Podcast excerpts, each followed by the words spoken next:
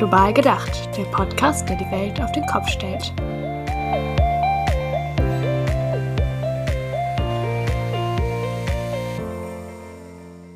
Hallo und herzlich willkommen zu einer neuen Folge von Global Gedacht, zur ersten Folge von Global Gedacht im neuen Jahr 2024. Äh, wir hoffen, ihr seid alle gut ins neue Jahr gestartet, ob mit, ob ohne Vorsätze. Hauptsache, ja, gut gestartet. Äh, wir starten das Jahr quasi mit einem Abschluss des letzten Jahres, weil wir haben ja im letzten Jahr den Themenblock äh, Food Security gestartet, beziehungsweise haben wir während dieser Folgen selbst gelernt, dass man eigentlich besser von Food-Souveränität sprechen sollte. Genau, und dazu hatten wir im letzten Jahr schon vier spannende Folgen. Äh, es hat angefangen mit äh, einer Folge mit einem Professor aus Brasilien. Wir haben mit ähm, Marian von Fian zum Thema Recht auf Nahrung und Ernährungssicherheit gesprochen. Ging um Urban Gardening. Und dann haben wir auch noch mit Siba und Libanais von Masifunde Südafrika über ja, das Thema Food-Souveränität in Südafrika in unserem Partnerprojekt sozusagen gesprochen. Und dann haben wir einen kleinen Break gemacht mit unserer Jahresrückblicksfolge und mit dieser Folge hier schließen wir den Themenbereich dann jetzt ab. Und äh, es soll auch nochmal ums Thema Ernährung gehen. Und dazu haben wir uns äh, Karin Fürhaupter eingeladen äh, und sind sehr froh, dass sie hier heute ist. Karin ist die Vorsitzende von der Tafel in Köln und ja, spricht einfach mit uns heute über ganz viele Details äh, zur Tafel, wie das alles gestartet hat, äh, wie das da abläuft, was ihre Arbeit beinhaltet und warum die Arbeit von der Tafel auch einfach so wichtig ist. Genau, und ich würde sagen, ja, wir freuen uns auf ein weiteres Masifunde Global Gedacht Podcast-Jahr und starten direkt in das Interview mit Karin. Ja, hallo Karin, schön, dass du heute da bist und schon mal vielen Dank zu Anfang, dass du dir heute die Zeit nimmst, mit uns zu sprechen. Ich habe ja schon oder wir haben schon im Intro gesagt, dass äh, wir heute über die Arbeit bei der oder deine Arbeit bei der Tafel sprechen. Aber stell dich doch vielleicht für unsere HörerInnen am Anfang erst einfach einmal kurz selbst ein bisschen vor. Mein Name ist Karin Fürhaupter und ich bin die Vorsitzende äh, des Kölner Tafel e.V. Die Tafel, das ist wahrscheinlich ein ganz oder eigentlich allen Begriff, was die Tafel macht. Jeder kann sich da so ein bisschen was drunter vorstellen. Aber vielleicht, falls doch welche dabei sind, die sagen so, oh, sie wissen gar nicht so genau, was die Tafel eigentlich macht, kannst du noch mal kurz zusammenfassen, was so wirklich der Hauptansatz, äh, die Hauptarbeit der Tafel eigentlich ist.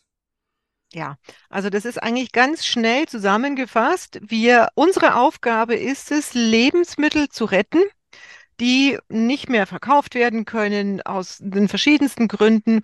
Und diese Lebensmittel, die stellen wir Menschen zur Verfügung, denen es nicht so gut geht, die wirtschaftliche Probleme haben. Und mit diesen Lebensmitteln versuchen wir, diese Menschen zu entlasten.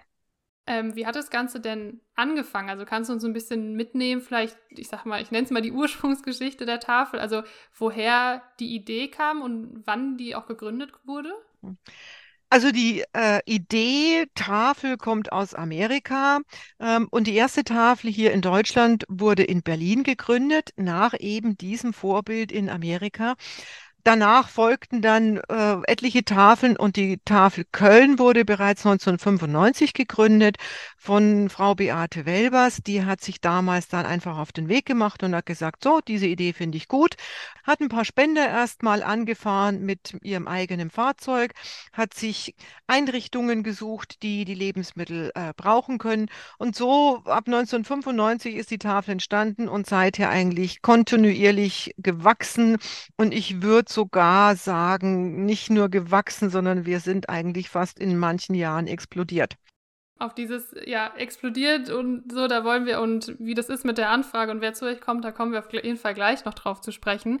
Aber bei uns im Podcast Jingle, quasi in dieser Anfangsmusik, heißt es immer der Podcast, der die Welt auf den Kopf stellt. Und wir legen ja einen großen Fokus darauf, auf Menschen, die irgendwie aktivistisch arbeiten, die sich für andere Menschen oder die Umwelt, die Natur irgendwie einsetzen. Deswegen würde ich dich an der Stelle gerne fragen, wie stellst du denn mit deiner Arbeit bei der Tafel die Welt auf den Kopf? Was würdest du sagen? Ich würde mal sagen, ich versuche die Welt, die ich in unserem Aufgabengebiet, die ich in unserem Bereich eigentlich auf dem Kopf gestellt sehe, ich versuche es wieder umzudrehen.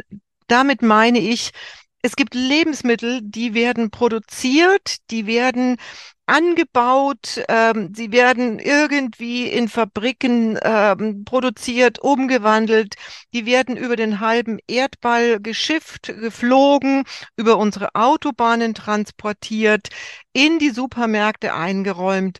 Und dann würden wir hingehen und werfen diese ganzen Lebensmittel einfach, weil sie Kriterien nicht erfüllen, die wir uns wünschen.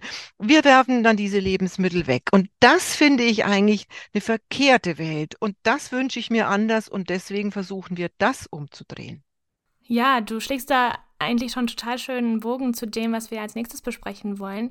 Nämlich steht ja diese Folge noch unter dem Schirm quasi unseres Themenblocks der Food Security oder der Ernährungssouveränität als wir, das ist schon jetzt eine Weile her, dass wir das erste Mal gesprochen haben, du und ich, aber damals im Vorgespräch hast du gesagt, dass du findest, dass die Tafeln eigentlich gar nicht so richtig was mit Ernährungssouveränität zu tun haben, beziehungsweise zu tun haben sollten.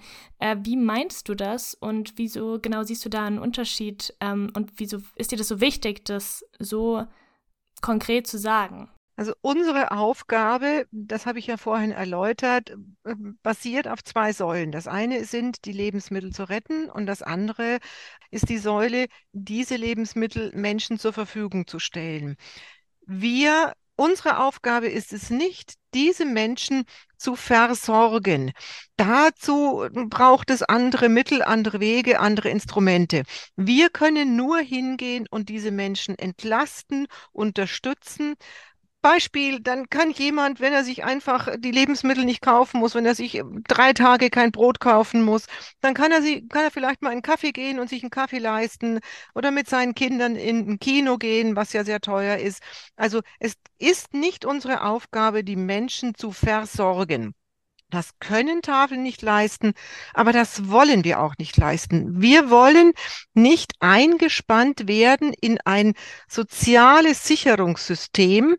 Dazu sind wir nicht angetreten und das können wir auch überhaupt nicht erfüllen. Tafeln sind eine freiwillige Bewegung, freiwillige, ein freiwilliges Engagement, das sehr sensibel ist und sehr anfällig. Und wenn dieses wenn diese Bewegung, wenn dieses Engagement nicht mehr funktioniert, dann kann es nicht sein, dass Menschen in existenzielle Nöte geraten, weil eben Tafel, aus welchem Grund auch immer, einfach ausfällt. Ja, also das ist nicht unser Ziel, Menschen zu versorgen, sondern wir entlasten, wir unterstützen diese.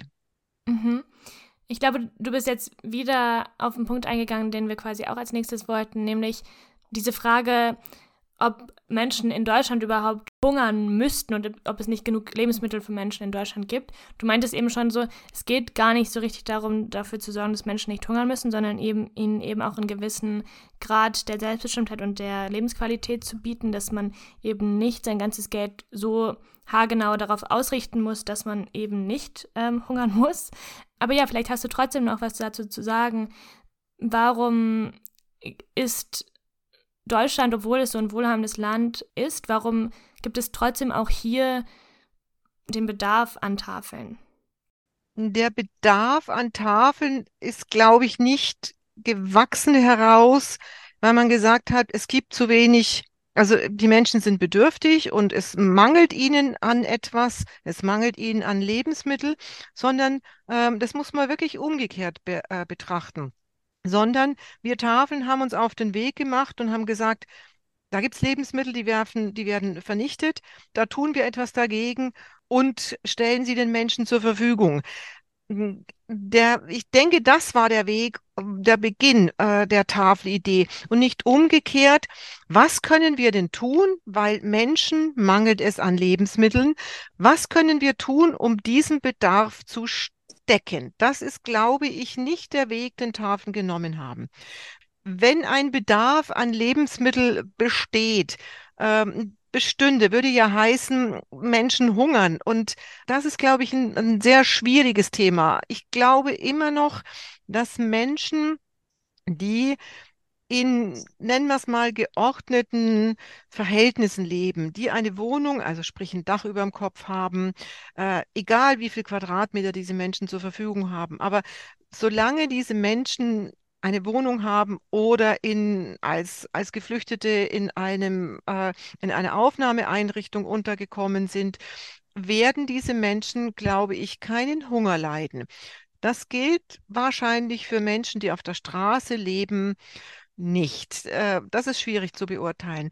Aber ich glaube, Hunger ähm, wird es nicht geben. Ich hoffe natürlich, dass hm, Sätze wie Bürgergeld, ähm, Sozialhilfe, diese ganzen Unterstützungs, hm, unterstützenden Maßnahmen, äh, dann kommt eventuell Wohngeld mit dazu, um die Leute ausreichend äh, zu unterstützen. Ich denke, dass diese Sätze genügend hochkalkuliert sind, dass niemand hungern muss. Aber es gibt natürlich noch Bedürfnisse, die die Menschen haben, die darüber hinausgehen. Und das sind die Bedürfnisse, die ich vorhin angesprochen habe. Teilhabe an einem kulturellen Leben. Das von da Teilhabe an Sport, äh, an ja, sportliche Veranstaltungen sind auch Kultur. Und glaube ich, da sind die Menschen ausgeschlossen. Ähm, da fehlt etwas und das versuchen wir zu ermöglichen. Das ist unsere Aufgabe. Du hast jetzt schon verschiedene Bereiche angesprochen. Du hast zum Beispiel Menschen angesprochen, die auf der Straße leben oder die, die Bürgergeld ähm, oder sonstige finanzielle Unterstützung auch vom Staat bekommen, angesprochen. Wann ja, um das so auszudrücken, wann haben Menschen denn quasi Anspruch darauf zur Tafel zu kommen? Also muss man irgendwie, oder gibt es das überhaupt? Also gibt es überhaupt, dass ihr sagt, diese Gruppe an Menschen oder haben, haben Anspruch? Oder kann grundsätzlich erstmal jeder zur Tafel kommen und sich da unterstützen lassen? Da fange ich mal mit einem sehr harten Wort vielleicht an. Das klingt sicherlich nicht sehr freundlich. Einen Anspruch zur Tafel zu gehen gibt es nicht. Wir stellen etwas freiwillig zur Verfügung und haben natürlich Kriterien, an welche Menschen wir diese Lebensmittel ausgeben. Aber ein prinzipieller Anspruch besteht erstmal nicht. Das muss man wirklich so sagen. Wenn Menschen zur Tafel gehen können, dann müssen sie und das gilt natürlich für Köln. Ich kann immer nur für Köln sprechen, aber ich denke, diese Regeln gelten bundesweit bei allen Tafeln. Dann müssen Sie ihre Bedürftigkeit in irgendeiner Art und Weise nachweisen. Das heißt, sie müssen einen Bürgergeldbescheid vorlegen, Sozialhilfebescheid. Hier in Köln ist ein eindeutiges äh, Kriterium, ist der Köln-Pass, der der vorgelegt werden kann. Ein Rentenbescheid kann vorgelegt werden. Also das sind so verschiedene Dokumente, die man vorlegen kann, aber immer muss die Bedürftigkeit nachgewiesen werden. Das ist Voraussetzung von Tafeln, Lebensmittel zu erhalten. Du hast jetzt auch schon verschiedene Personengruppen angesprochen, die ja somit quasi ein, Anrecht oder die zur Tafel kommen können. Das Wort Anspruch hast du ja selber gesagt, das gibt es nicht. Wie, wie nimmst du das denn wahr oder wie nehmt ihr das ja auch als, als Team wahr, wenn die, diese Menschen, das sind ja dann, wie gesagt, ganz unterschiedliche Menschen auch, die zu euch kommen, wie ist das denn für die, zur Tafel zu gehen? Also ich meine, das, so Stichwort irgendwie Stigmatisierung ja auch, man stellt sich da irgendwie in die Schlange und wartet darauf, irgendwie das Essen zu bekommen. Ist das für die Menschen irgendwie, fühlen die sich wohl, kann man, kann man das so ausdrücken, zur Tafel zu gehen? Oder ist das für viele auch schwierig, sich das einzugestehen, dass sie diese Art von Hilfe brauchen? Wie, wie nehmt ihr das wahr? So wenn die, die ja, wie die Menschen sich damit fühlen, zu euch zu kommen?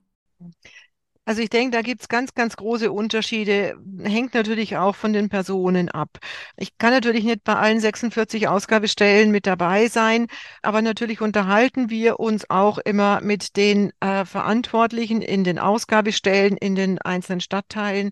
Und das ist unterschiedlich. Manche Menschen, gerade ältere Personen, für die ist es schwierig, dorthin zu gehen. Und weil die immer noch natürlich sagen, Mensch, also das ist für mich ähm, tragisch, dass ich jetzt alt bin und diese Hilfe äh, in Anspruch nehmen muss. Deswegen versucht man auch gerade für diese äh, Gruppierungen, gerade für die älteren Menschen, Lösungen an den Lebensmittelausgabestellen zu finden, äh, dass man natürlich auch aus gesundheitlichen Gründen diese Menschen dann nicht in die Schlange stellt und sagt, ja, sie müssen sich jetzt genauso lange anstellen, sondern man versucht dann diese Menschen ja in der in der Ausgabe zeitlich nach vorne zu ziehen, dass diese Menschen sich nicht so lang anstellen müssen und dort dieser Situation nicht so extrem ausgesetzt sind. Mm, es gibt in Köln zum Beispiel auch vier Lebensmittelausgabestellen, zwei im rechtsrheinischen und zwei im linksrheinischen. Ähm, diese Ausgabestellen ähm, sind nur für ältere Menschen da. Das heißt, die Berechtigung, dorthin zu gehen, haben nur Menschen, die nachweisen, dass sie über 63, über 65 Jahre alt sind. Diese Ausgabestellen hat man genau aus diesem Grund geschaffen, weil man weiß, der Bevölkerungsgruppe fällt es besonders schwer, dorthin zu gehen und sich ja, nennen wir es mal, die Blöße zu geben und sich dann eben deswegen auch zu schämen, weil man sich eben dort für Lebensmittel anstehen muss. Es ist aber auch noch was anderes, was die was dort für diese Menschen getan wird. Es wird ein Kaffee angeboten, ähm, es wird sowas wie Gemeinschaft geschaffen, ähm, damit die Menschen, die Senioren äh, und Seniorinnen nicht nur dorthin kommen und ja, von zu Hause Lebensmittel, ich hole mir und dann gehe ich wieder nach Hause, sondern dass sie auch eine gewisse Gemeinschaft dort erfahren können. Und das hat man an diesen Stellen erkannt und sagt, so, mit diesen Menschen trinken wir Kaffee, wir unterhalten uns, wir setzen uns zusammen ähm, und das tut denen gut. Wir wissen insgesamt, ist es nie schön, Hilfe in Anspruch zu, äh, zu nehmen. Und man muss natürlich auch bedenken, die Menschen, die zu Tafeln gehen, sind in einer besonderen Situation.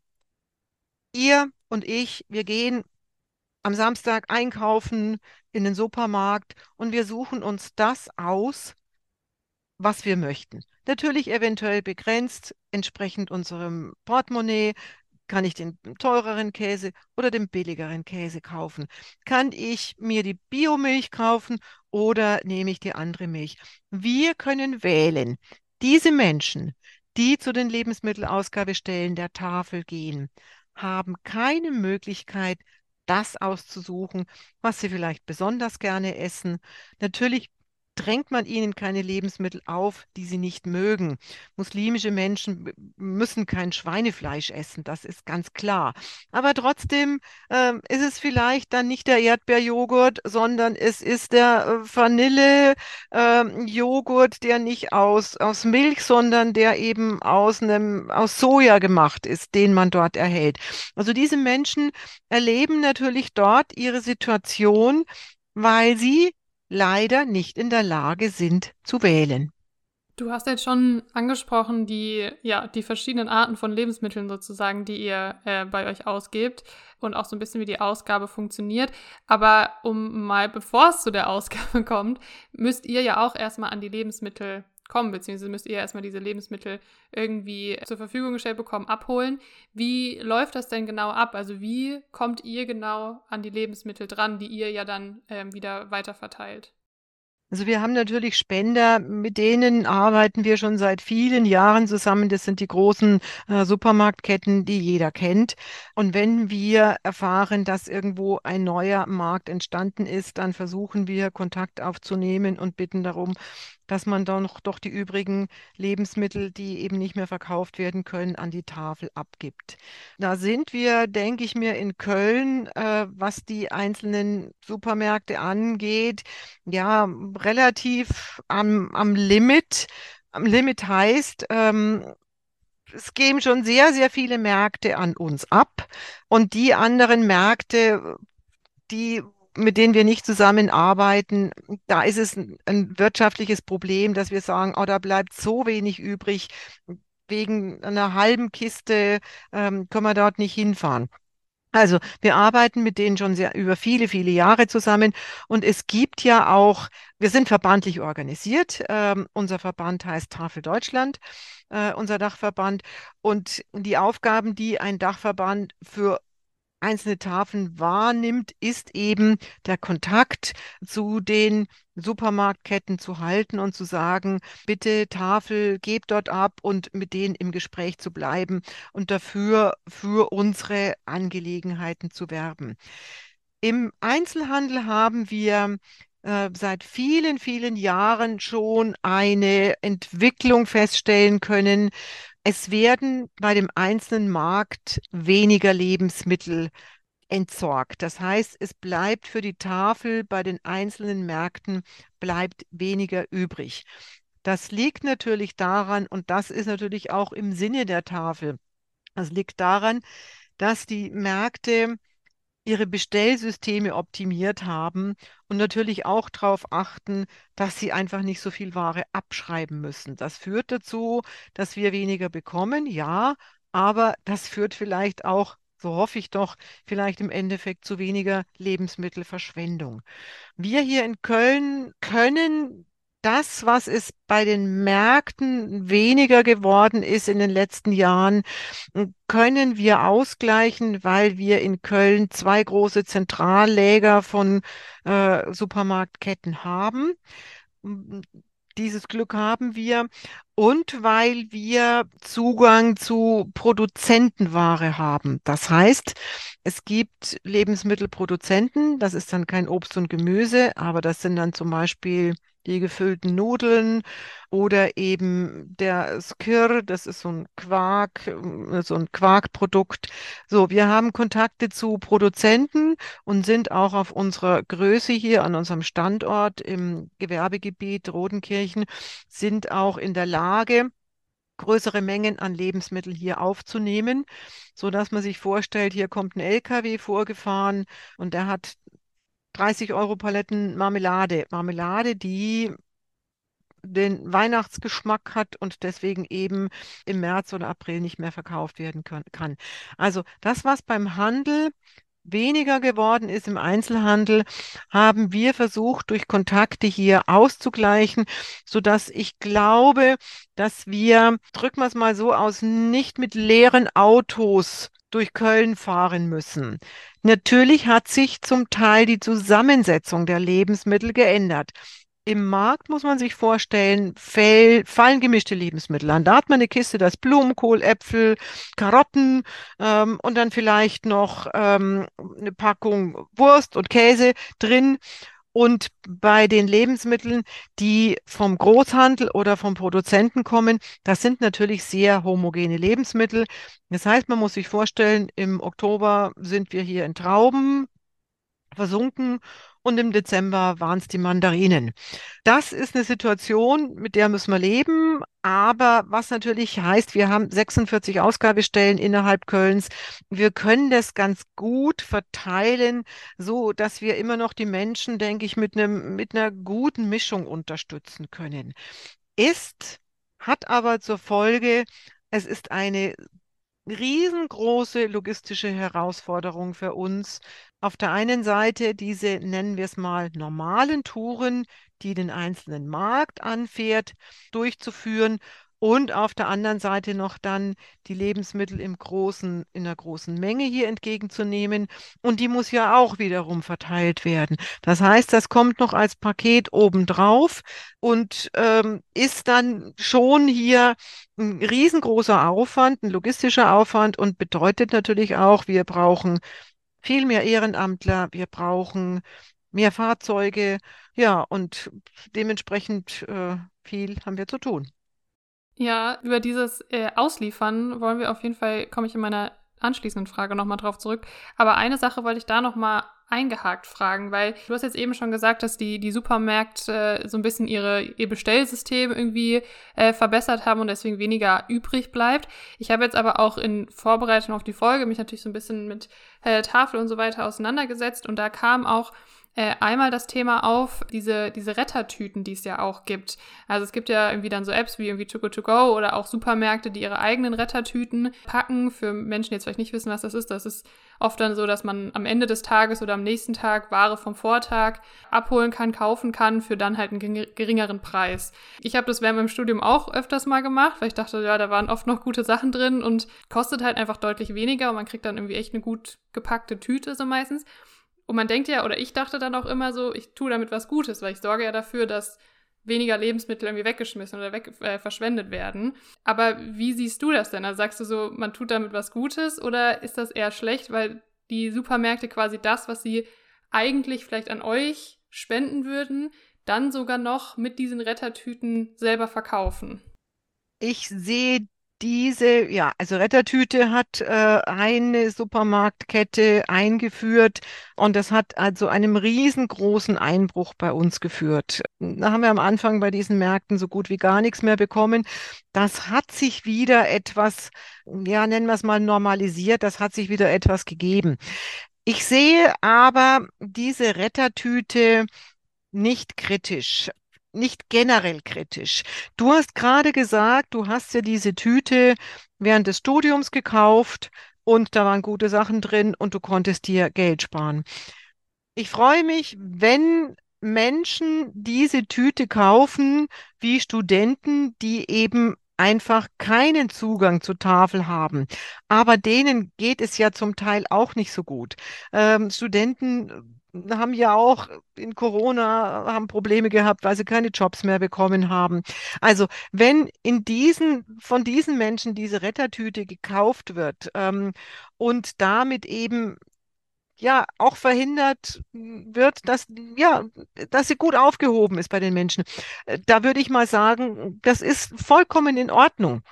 Und aus Sicht des, des Marktes ist das nachzuvollziehen. Das sind, sind äh, Unternehmen, die wollen Umsatz machen und da können wir uns nicht einfach ein Urteil erlauben und sagen, wie können die nur?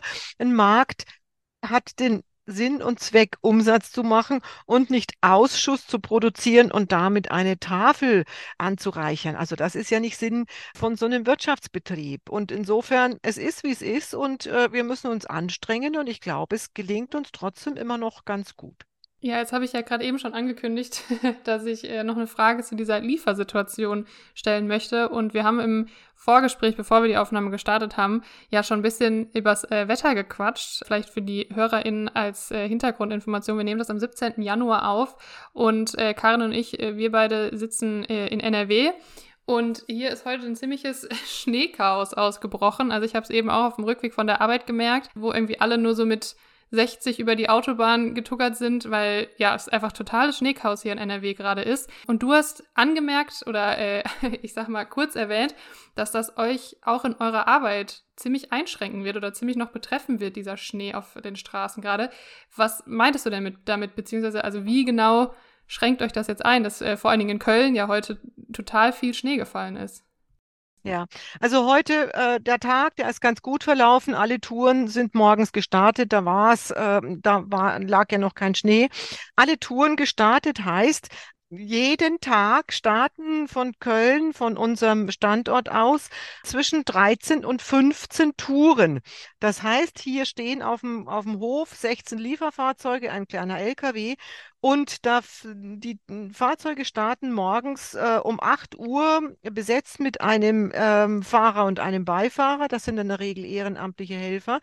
Und die fahren los und man muss sich das vorstellen, die fahren die Märkte ab ähm, und bringen die Lebensmittel dann eben an diese Ausgabestellen. Wir beliefern aber auch noch Fraueneinrichtungen hier in Köln, Jugendeinrichtungen in sozialen Brennpunkten, also verschiedene Einrichtungen, die sich um Bedürftige kümmern. Heute ging es gut, die, die Touren waren also rechtzeitig zurück. Es schneit noch immer. Ähm, die Fahrzeuge stehen auf dem Hof und wenn es morgen in der Früh, wenn die Witterungsverhältnisse so sind, dass wir hier 30 Zentimeter Schnee haben, ähm, dann werden wir aus Sicherheitsgründen, aus Vorsicht, keine einzige Tour starten. Ganz sicher nicht. Es sind Ehrenamtler, äh, die auf den Fahrzeugen sind. Wir wollen unsere, unsere Helfer und Helferinnen, wir wollen die ja nicht gefährden. Wir wollen keine Unfälle ähm, leichtfertig in Kauf nehmen, keine Schäden an Personen und natürlich auch keine Schäden an unseren Fahrzeugen. Heißt natürlich, für die Ausgabestellen, die morgen, falls die Touren ausfallen müssen und wenn wir wir müssen dann alle Touren absagen. Heißt dann natürlich für die Ausgabestellen, für die Menschen, die dorthin gehen, dass die morgen in Mülheim, in Delbrück, in Dünnwald, in Chorweiler, in Bilderstöckchen, im Bickendorf, wo auch immer morgen die Ausgabe stattfindet, dass diese Menschen eben morgen keine Lebensmittel erhalten. Das ist so, aber wir können hier keinen Ehrenamtler zumuten, unter diesen Verhältnissen sich ans Steuer zu setzen und äh, ja, eventuell seine Gesundheit aufs Spiel zu setzen. Man muss aber dazu kommen, Köln ist, dazu sagen, Köln ist kein Ort, an dem solche extremen Wetterverhältnisse oft vorkommen. Ich bin schon sehr, sehr lange bei der Tafel und ich glaube, wir haben aus Witterungsgründen erst dreimal die Touren absagen müssen. Morgen wäre es das vierte Mal und mal sehen, wie es aussieht. Aber wenn es so weiterschneit, dann werden wir morgen nicht fahren können. Mit den genannten Konsequenzen. Ja, dann hoffen wir doch, dass es sich vielleicht ein bisschen beruhigt mit dem Schnee und dass die Touren stattfinden können. Aber es ist natürlich sehr verständlich, äh, dass man dann die Entscheidung trifft, es nicht zu tun. Wir wollen jetzt, bevor wir gleich sicher auch nochmal dazu kommen, ja, wie man sich auch engagieren kann und wie man euch generell unterstützen kann, nochmal auf eine größere Frage zurück, nämlich wir haben jetzt schon viel über die Dynamiken ähm, gesprochen, die in Deutschland passieren und dafür sorgen, dass eben es die Tafeln gibt und die Tafeln geben sollte und dass es äh, gut ist, dass es sie gibt. Vielleicht nochmal, um darauf zurückzukommen, wie haben denn vielleicht auch die Inflation der letzten Jahre durch Krieg und Pandemie und all das und auch der Zuwachs von geflüchteten Menschen sich auf die Arbeit der Tafeln ausgewirkt? Also wir haben in Köln, und ich denke, das haben natürlich alle Tafeln äh, deutlich gespürt, als der Krieg in der Ukraine ausgebrochen ist und die Geflüchteten zu uns kamen und die ja sofort zu den Tafeln gekommen sind äh, und auch sofort Lebensmittel erhalten haben, weil wir Tafeln uns damals gesagt haben, diese Menschen sind in Not. Wir warten nicht ab, bis die ein Papier vom Amt erhalten haben, das ihnen den Nachweis äh, bestätigt, dass sie äh, bedürftige Menschen sind, sondern wir haben damals den ukrainischen Pass akzeptiert und haben dann im Prinzip jede Ausgabestelle für diese Menschen unkompliziert geöffnet. Zu diesem Zeitpunkt sind in Köln, ich denke mal, so gut wie alle Ausgabestellen an ihre Grenzen gekommen.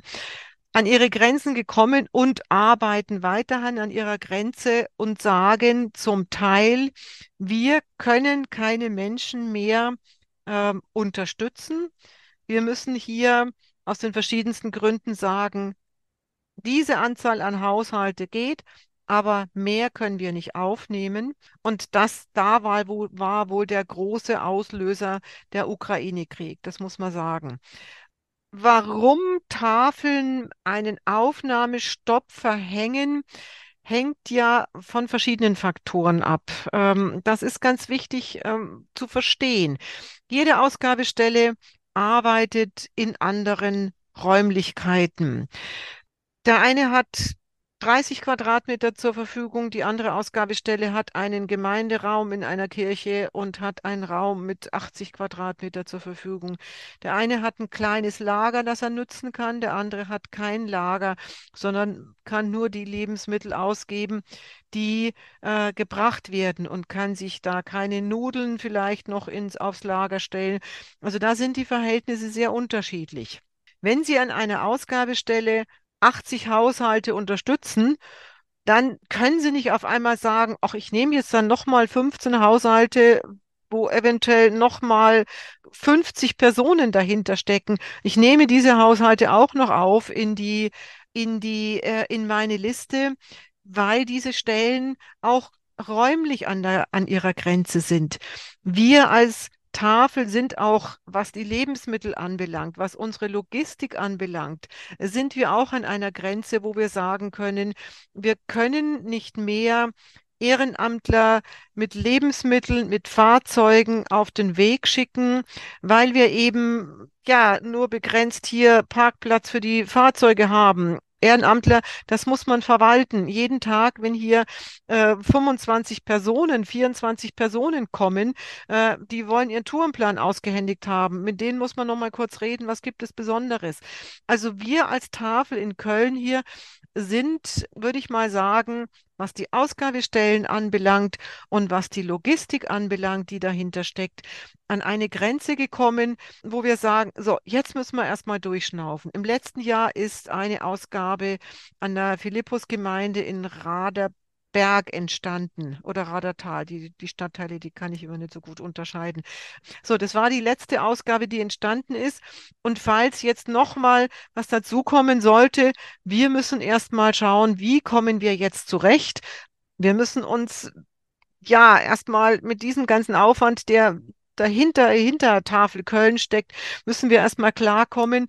Und somit sind wir an einer Grenze und mehr könnten wir im Moment aus Gründen der Verfügbarkeit der Lebensmittel, der Logistik, der Ehrenamtler, der Räumlichkeiten in den Ausgabestellen, der Räumlichkeiten hier bei uns äh, im Büro sowie auch in unserer großen Lagerhalle, die wir haben.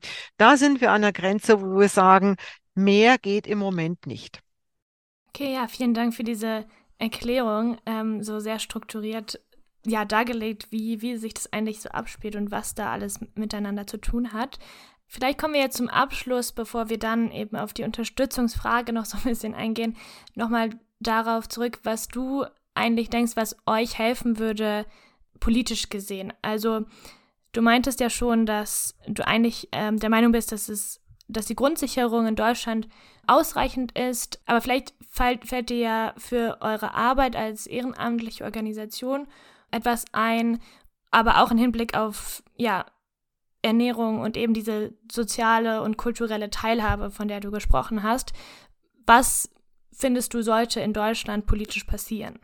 Aus Tafelsicht sollte passieren, dass die Politik sich in Lebensmittelverschwendung stark einbringt, dass sie es durch hm, Gesetze, durch Vorgaben verbietet, dass wir missachten, was wir drücken wir es mal aus, der Erde abbringen, Menschen men unter Bedingungen eventuell in Fabriken produzieren, da sollte die Politik sehr viel mehr sich einmischen und sagen, das darf nicht mehr toleriert werden. Es heißt also, Verschwendung muss verhindert werden.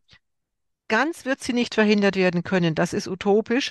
Aber so, wenn sie nicht verhindert werden kann, dann muss es, muss es einen Fokus auf diese Organisationen geben, die bedürftigen Menschen hilft und nicht die Lebensmittel, die sie dann eventuell einsammelt, ähm, beliebig verteilt, sondern da hoffe ich mir schon, dass man ein Augenmerk auf Tafeln hat und sagt, die tun damit Gutes und garantieren, dass die Lebensmittel, die sie einsammeln, die Tafeln, auch bei bedürftigen Menschen zur Entlastung landen und nicht beliebig verteilt werden, an wen auch immer. Da wünsche ich mir, dass die Politik das versteht und da eingreift. Mir ist klar, dass es dann eventuell kommen müsste, dass die Politik logistisch die Tafeln unterstützt. Ich bin nicht dafür, Tafeln äh, generell zu unterstützen, also von der öffentlichen Hand äh, äh, zu unterstützen, weil das würde uns so einbinden in ein Sozialsystem und uns einpreisen. Da habe ich das Gefühl, da wird man sich drauf verlassen, ach ja, ähm, wenn es dir schlecht geht, geht zur Tafel, dann, dann, dann klappt das schon. Und das darf auf keinen Fall passieren. Aber unsere Logistik zu stärken, wenn die Politik sagt, äh, äh, Supermärkte und Produzenten dürfen nicht mehr vernichten, ähm, sondern müssen diese Lebensmittel weitergeben, wie es zum Beispiel in Frankreich passiert.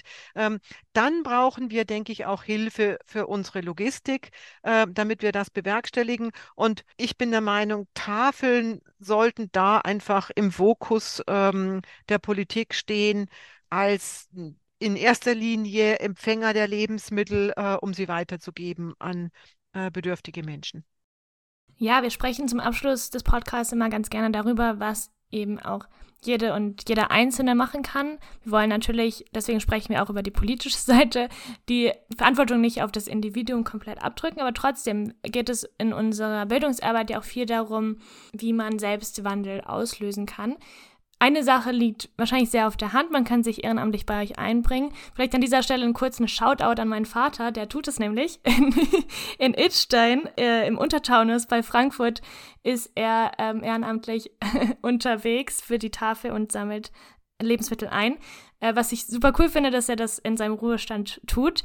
Genau, also das kann man auf jeden Fall machen. Da kannst du vielleicht auch noch was zu erzählen. Ähm, hast du ja auch an sich schon viel. Aber was, was braucht ihr noch? Wie kann man euch sonst unterstützen? Vielleicht generell als ja, Tafel an, an sich. Ich weiß gar nicht, ob ihr so eine Art Dachverband habt, an dem man irgendwie spenden kann oder ob das eher äh, von Stadt zu Stadt geregelt ist. Aber eben, wie man sich auch ganz lokal für die eigene Tafel quasi einsetzen kann. Ja, also das, was du schon angesprochen hast, das ist natürlich das ehrenamtliche Engagement. Das steht natürlich vielfach nur in Anführungszeichen den Menschen äh, offen, die auch die Zeit erübrigen können. Das heißt in Köln ähm, und auch in den anderen meisten Tafeln, dass man ganzen Tag hm, Zeit mitbringen muss. Das heißt, bei uns geht es um 8 Uhr los und von der Tour, die Touren sind beendet zwischen 15, 15.30 Uhr. In den Ausgabestellen beginnt der Tag später. 12 Uhr bis 17 Uhr, 17.30 Uhr. Also das heißt, man muss schon den ganzen Tag erübrigen können, ähm, um sich bei Tafeln zu engagieren. Was ich immer schön finde, äh, die Schülerpraktikanten, die wir hier haben, die 14 Tage lang Sozialpraktikum oder Berufspraktikum haben. Also das kann man vielleicht auch durchaus an, an, als Schüler an Tafeln denken. Das ist für uns natürlich nicht nur Hilfe, sondern wir schätzen das sehr, weil dann die jungen Menschen, die Schüler, die, ja, die Jugendlichen einen Einblick darin kriegen, was Tafelarbeit bedeutet und einfach natürlich über ihren Tellerrand schauen. Das heißt, sie bekommen mit, boah, Lebensmittel werden verschwendet. Um Gottes Willen, in diesem, in diesem großen Maß werden Lebensmittel verschwendet.